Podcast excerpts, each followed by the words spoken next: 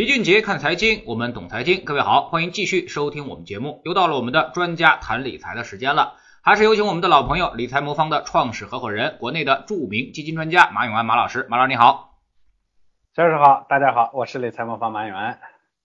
这二零二零年啊，马上就要结束了啊，又到了一个年终总结的时候。这两天呢，微博上有一个话题啊，说是否你愿意重启二零二零？那么今天呢，我们就跟马老师聊一下，从投资的角度来说，二零二零年带给我们哪些经验和教训？如果可以重启的话，那么马老师，您觉得二零二零年您愿意重启吗？呃，这个从个人角度来说，愿不愿意重启二零二零啊？如果说。还是这样一个二零二零的话，我当然希望不要再过一次，是吧？我们希望有个更美好的时候。但是从投资角度来说呢，重启什么的这个话题呢，跟投资里头经常有这个感受很类似，就是呃，比如说，哎，我早知道怎么怎样，我后面会涨，后面会跌，我当时就怎么怎么了。呃，这个投资里头经常会有这种马后炮的时候啊，呃，所以特别希望这个事情呢能再给一次机会，自己肯定能一改乾坤，扭亏为盈，是吧？但事实上呢？呃，我们说这个二零二零要不要重启一次，这个事情我们决定不了，对吧？那其实我们在投资的时候也是一样的，就算是同样的情况再来一次，我们还会犯同样的错误。那为什么会这样呢？因为本质上，我们大多数人的行为，它其实跟这个它是固定的。呃，当那种情况发生的时候，它一定会那么干。啊，其实这源于，比如说在投资里头，它其实本质上源于对投资和时间之间的关系的认知错误。我们总认为投资呢是在择时，因为事后我们每次看，哎呀，如果我当时能怎么样一下，嗯，我就应该怎么样，我就会怎么样，下次我就应该怎么干。那给他的带呃一种负面的一种潜意识的影响，总觉得好像应该在那个时候呢，比如说呃这个当时呢我应该出来，或者我应该当时进去，所以就本质上他是在择时。但事实上这就叫看对了问题，出开错了药方。是的，当时呢你应。呃，确实那个时候如果能出来是怎么样，但是事实上你回再回过头头来的时候，你仍然出不来，所以你给提的那个建议呢，它实际上是解决不了问题。所以呢，我们做投资的人都知道说不要去择时啊，要少折腾。我上周做直播啊，有一个客户呢跟我聊，他说他最近几次择时做的挺好的，他非常开心。说实话，我每次听到这种话的时候，我都特别担心啊，因为。呃，很多人都会有这样偶尔择时成功的时候，那他就把它当成了一个铁，就觉得自己哎呀非常非常厉害，所以下次他还会再去这么做。但是几次的成功呢，都挡不住一次的失败，更何况其实择时几次成功都很难，大部分时候择时我们都是都是失败的。所以我从来不做择时，理财魔方不做择时。那我们强调做配置啊，强呃强调呢说科学合理的配置，帮助长期待在市场里边头，来获得一个长期的平均收益。这个呢是根本性的问题，所以做长期投资才能真正落袋为安。我是理财魔方的联合创始人啊，我已经服务了超过一百二十万的用户，包括我以前做私募的时候还服务过很多的高净值人群，我应该说见过各种各样的案例。在我所经历过的投资失败的这个客户群体里头呢，有一些共性，其中一个呢就是不太重视长期投资，而一门心思天天研究短期择时。说实话，过去这几年啊，从一七年到现在呢，整个市面不太太平，实打实的讲。呃，一七年呢，虽然当年这个市场是涨的，但是很难挣钱。一八年呢，全线跌，所有的资产都跌。一九年呢，虽然是在涨，但是前面涨，中间呢经历很长时间的折腾，到年底的时候呢，其实最后才真正的复苏过来。今年就不用说了，是吧？这个过程中呢，其实也是备受煎熬。我前面看到一个数据啊，有一家很大的基金公司的内部调研的数据，说从一七年到现在呢，大概有啊。百分之五十八的用户啊是赔钱的。啊，收益呢大概从平均是在负的零点四到负的零点七之间。啊，这是百分之五十八的用户，剩余的呢大概呃这个有百分之八的用户呢是呃他他的他的统计是认为百分之八的用户呢通过定投挣了钱，平均收益率百分之三。这个大家一听这个数据，肯定就会觉得很神奇，觉得哎呦定投好像能挣钱是吧？百分之八的这个定投的人挣了百分之二十三，但是其实我们做基金的人，我也不说全都在做定投嘛，一大半都在定投。大家会发现说做定投的这么多的人，为什么只有百分之八的挣了钱？因为剩余的那些人全都没挣到钱。定投的这些人呢，挣到钱的挣到了百分之三，哎，算是算是好一点的。中间的这些呢是挣了钱了，但是收益率呢平均只有一点三九。啊，这就是从一七年到现在，国内呢最大的基金公司之一啊，某一家基金公司它统计的数据，所以可以回头头来看，那这个过程中呢，其实基金的收益率很高的，这这这从一七年到现在，包括我们理财魔方，其实从一七年到现在大概平均，呃，我们的风险等级七呢，大概平均收益率从一七年到现在啊，应该在百分之七到百分之八左右。这个收益率看上去不不没有那个基金那么高，但是我们的客户呢，因为基本上都能拿到这个钱，那基金的那个收益率比我们这个高得多了。但是确实统计的结果就是这么残酷。这里头很多的人呢，其实更本质上，这个本质上其实是在这里头呢，就是在做择时。哎，他总觉得，哎呀，这个是压力大，我就应该怎么样；压力小，我就怎么样。这个市场机机会多的时候呢，我就怎么样；市场机会少的时候怎么样。这是从呃股市本身的，从基金本身来说，当然很多人还在做大的择时，哎，在买房子、炒股、买基金这个中间呢，也在择时，总觉得说，比如说过去呢买房子挣了钱了，未来我还应该继续买房子，我这个呃炒股呢怎么怎么样，我在中间呢做个短期的波动，买基金怎么怎么怎么样，那是房子呢这个东西呢，以前是什么情况？在我们聊过很多次了，我们不说了啊，这个是个过去的投资方式，但是炒股买基金这两点。我觉得，如果还是按照这个这个说，我们想重启，我们总想回到过去，说，哎，我应该把什么什么时机抓住的这种思维来做的话，结果可能还是跟过去的这个数据是一样的。我相信呢，我刚才说的这家基金公司这个统计数据呢，还算行业里头比较好的，因为这家公司的品牌做的不错，运营也做的不错，然后客户的认知水平呢也相对不错，而且它是国内最大的呃货币基金的这个机构，所以它的很多客户还是还是投货币基金的。最后就是这么一个情况。那其他的呢，主要以股票基金为主的会是个什么情况？我相信不不不会很好。所以呢，我觉得要想赚到钱啊，投资呢就是个长期投资，这个一定要作为原则性的东西来来来执行。七月份 A 股涨起来的时候呢，很多人打算捞一把离开。那有这种想法的人都如愿了啊，都如愿的离开了。捞没捞到我们不说吧，反正是如愿了。所以从 A 股的后面的行情来看，这类人呢基本上很快就栽跟头了。我身边就有不少是这样啊。长期投资这个事儿呢，不单单的说从操作上要转变方式方法啊，更重要的是你要看到这是一个大势所趋。A 股呢未来呢，我相信会是一个长牛的行情。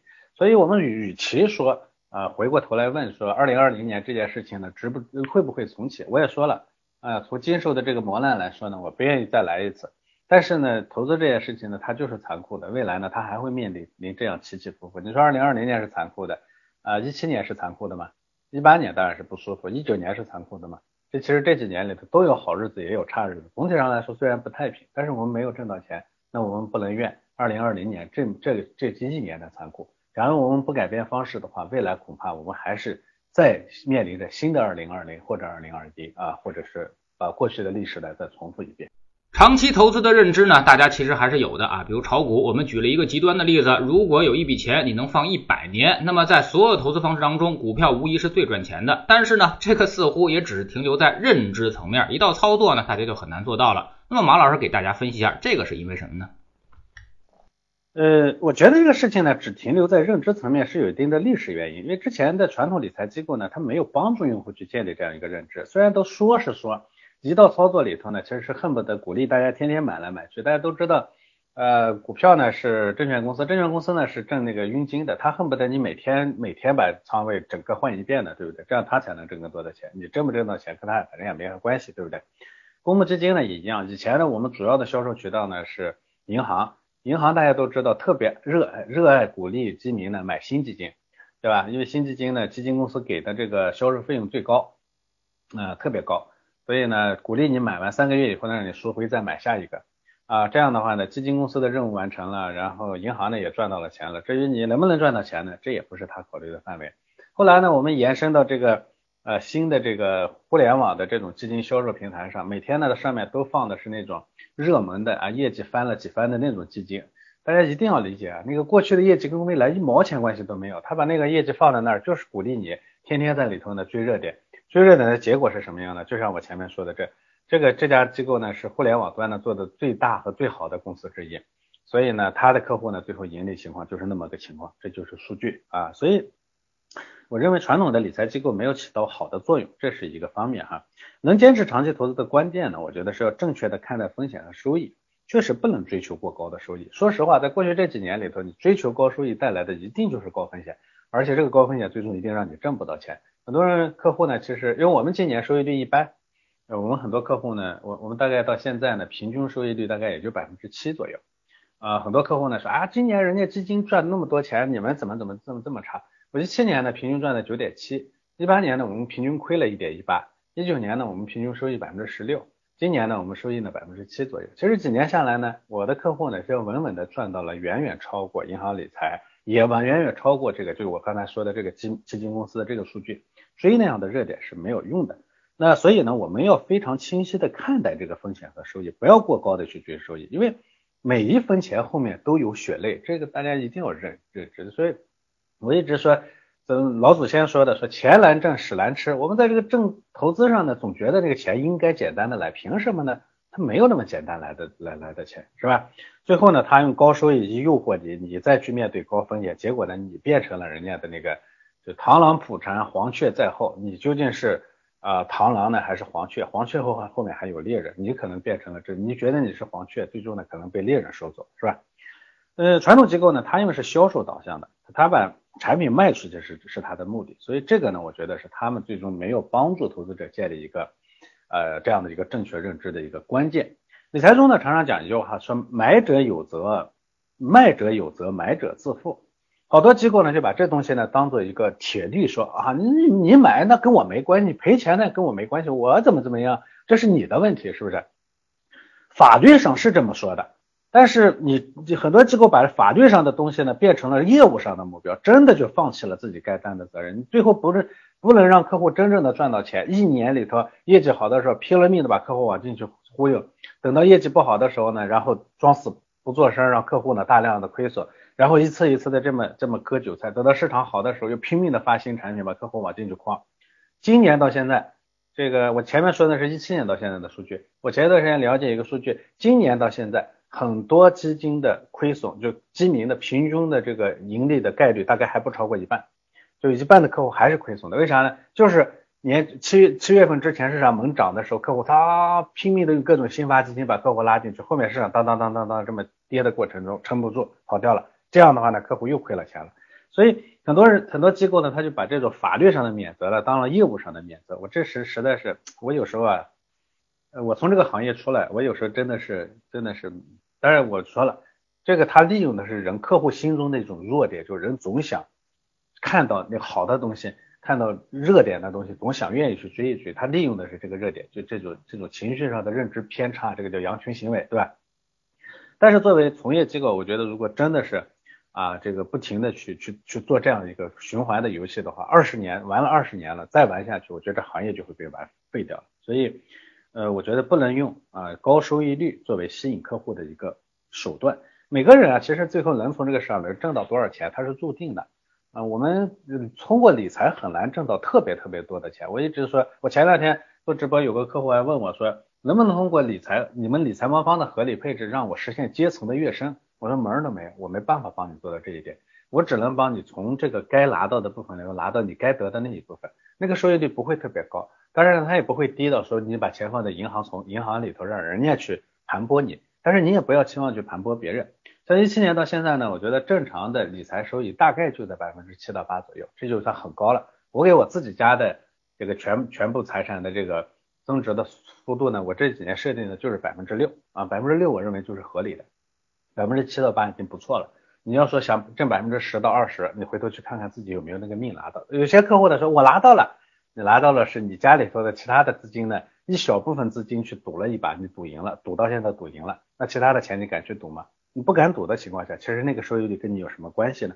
所以呢，呃，这个呢，呃，风险和收益的这个匹配，这是关键性的问题。所以我觉得从个人的角度来说，一定要理解。嗯，首先要安全，安全的意思是把那个风险呢控制住，不要去担无谓的风险。安全其实就是呃这个，这才是你的关键。那么风险控制住呢，赚钱你才是可能的。安全多赚钱才能实现长期啊长期投资。所以这个事情如果一直用传统的方法做，我觉得这个是没有没有结局的啊。这个我说实话，我觉得我不能我们不能抱怨投资者，就是因为我们本身也在市场上。我愿意看到好的东西，愿意去追。我涨的时候我特别热情，跌的时候我特别恐惧。这作为个人来说都是完都是非常正常的。我们不能去老说哎，投资者不不成熟。那投资者如果没有恐惧、贪婪，没有这种追涨、追追追热点的这种热情的话，那他还是个人吗？是个人，他都有这种这种心理诉求。但是作为服务这些人的机构，你不能说，哎，你觉得这样就是理所当然的。就像病人都怕疼，病人都怕苦啊，那你这个医医院说啊，那个你想你你不想疼是吧？你不想疼，我们不打针了啊，我们我我我我我们来来来这个不打针的方式。你怕苦是吧？怕苦来咱们吃点糖。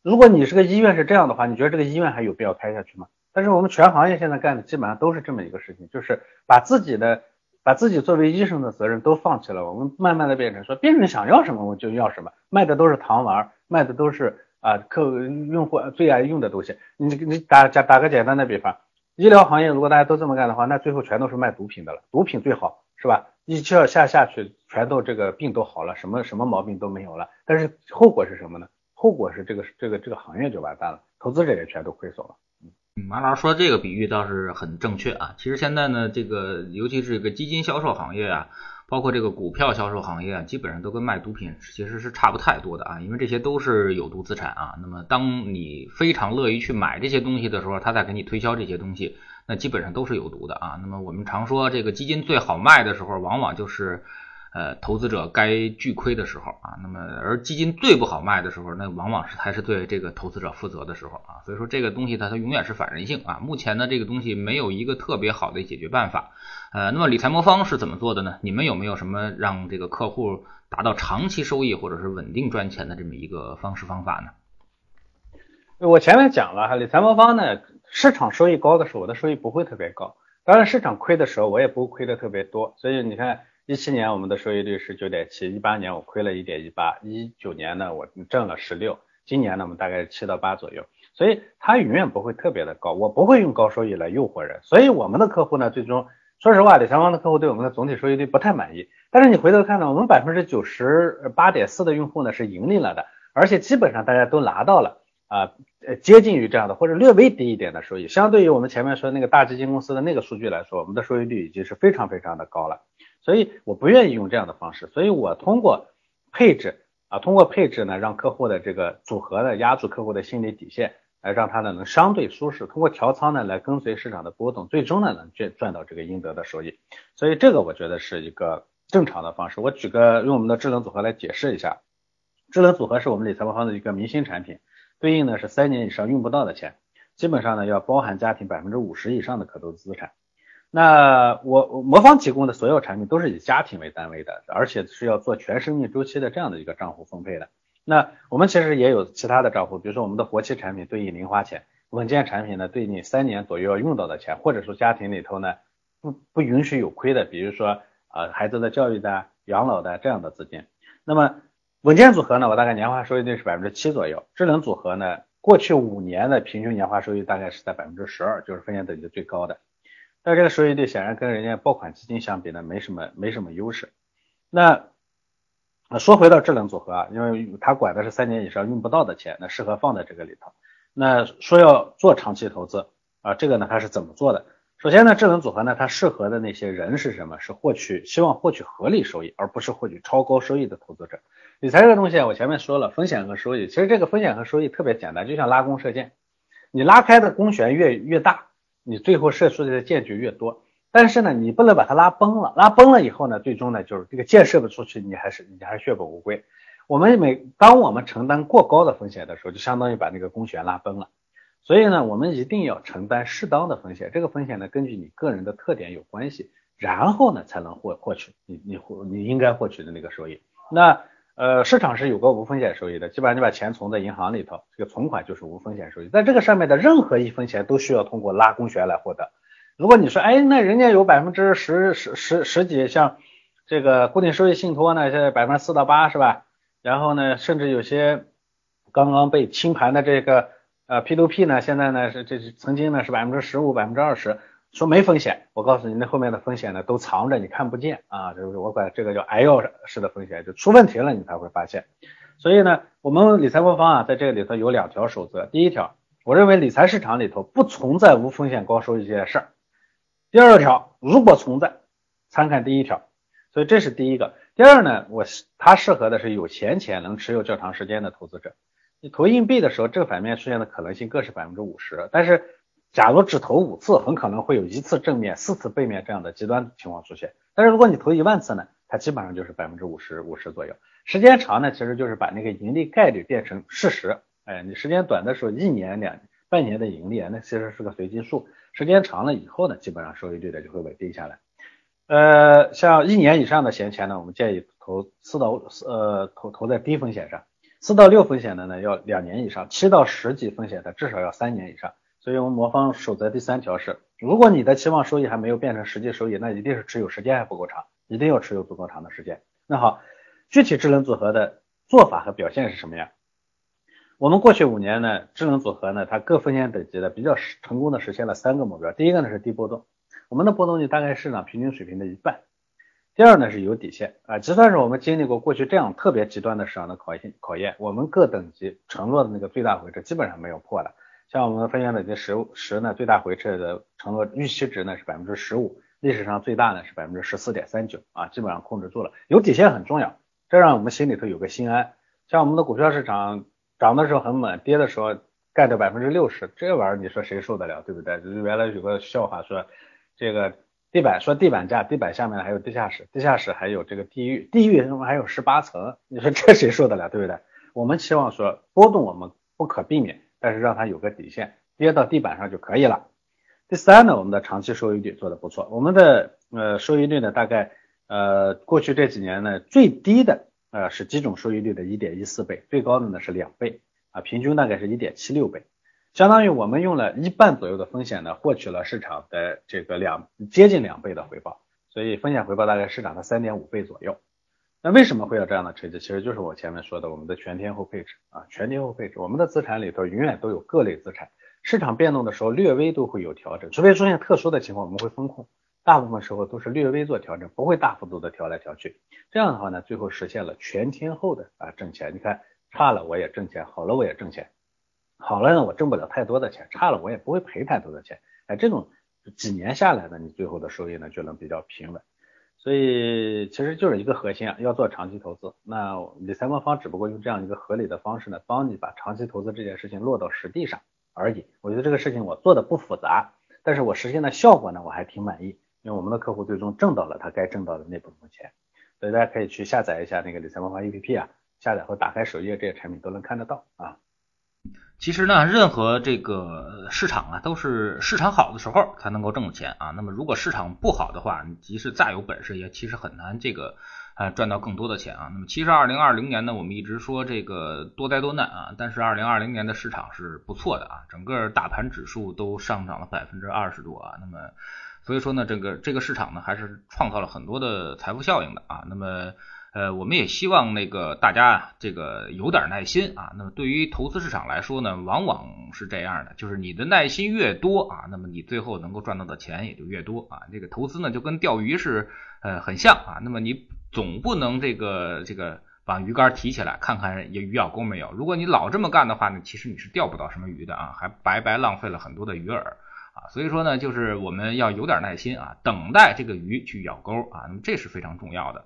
而我们又不能把这个心态弄崩啊，那么保证心态不崩啊，不是你这个有多么大的自控力和多么大的忍耐能力，而往往是你的心态是由你的这个仓位和你的这个现金流决定的啊。你不要老听巴菲特吹什么什么别人贪婪我恐惧，别人恐惧我贪婪啊，其实他。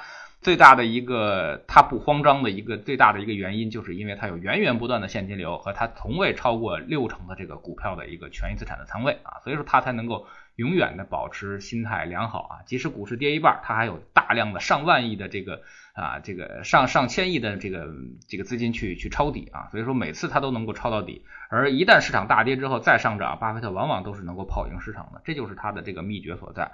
所以我们一定不能够 all in，不能够全仓的去买这个股票啊，包括这个纯的指数类基金啊，它这种巨大的波动一定会让你这个心态崩溃啊。那么如果你要不会通过资产配置的方式呢，可以通过理财魔方这种方式啊，那么呃来让自己这个心态更加的平稳。